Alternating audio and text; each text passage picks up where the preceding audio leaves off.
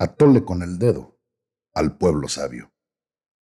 Por Diego Fernández de Ceballos, milenio 9 de agosto del 2022. El indómito y carismático candidato causó gran impacto en 30 millones de lectores, la mayoría de ellos pobres, humildes y sencillos como él, integrantes únicos del pueblo bueno y sabio. Primitivo al hablar y con ideas elementales como ellos, sediento de legalidad y justicia, como ellos. Luego de salir del PRI, se confrontó furiosamente muchos años con los poderosos dedicados al saqueo de la riqueza nacional.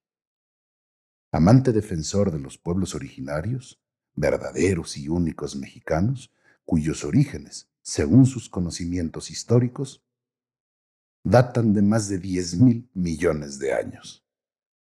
El candidato receptáculo de todas las virtudes morales y políticas en grado excelso, adorador de la Madre Tierra, ante la cual se postraba frente a un hoyo, haciéndole rituales con una gallina muerta en el fondo, el humeante sahumador y la música aborigen.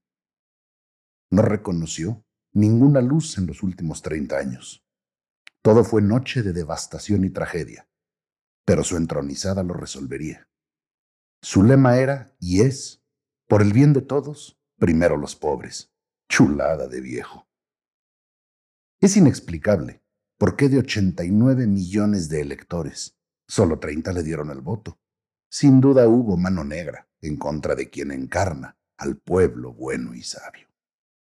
Pero hizo, además, muchos compromisos inolvidables.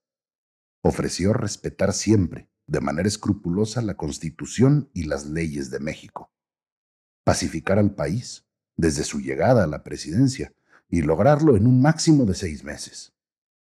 Acabar con la corrupción y no tolerar en su gobierno a ningún corrupto. Promover una mejora sustantiva en la educación pública para dotar a los educandos más pobres con los instrumentos necesarios para triunfar en la vida y reducir la desigualdad social, sobre todo en las mujeres modernizar los servicios de salud prestados por el Estado, igualándolos a países como Dinamarca, hacer crecer la economía al 5 y 6% anual, respetar, como todo demócrata, a sus opositores, mantener una relación cordial, civilizada y constructiva con todos los gobiernos y pueblos del mundo, respetando sus soberanías y haciendo respetar la nuestra. No voltear al pasado, y gobernar enfrentando eficazmente los grandes desafíos nacionales. Y no mentir, no robar y no traicionar. Recontra chulada de viejo. Con esas prendas personales y promesas de tal calado, solo los ciegos, sordos o apátridas no votamos por él.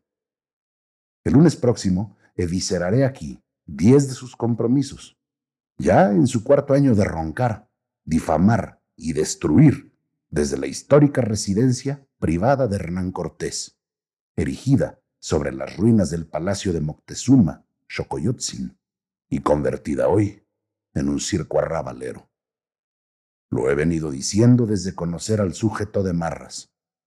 Rufián es el hombre sin honor, vil y despreciable, que vive de la estafa y la mentira.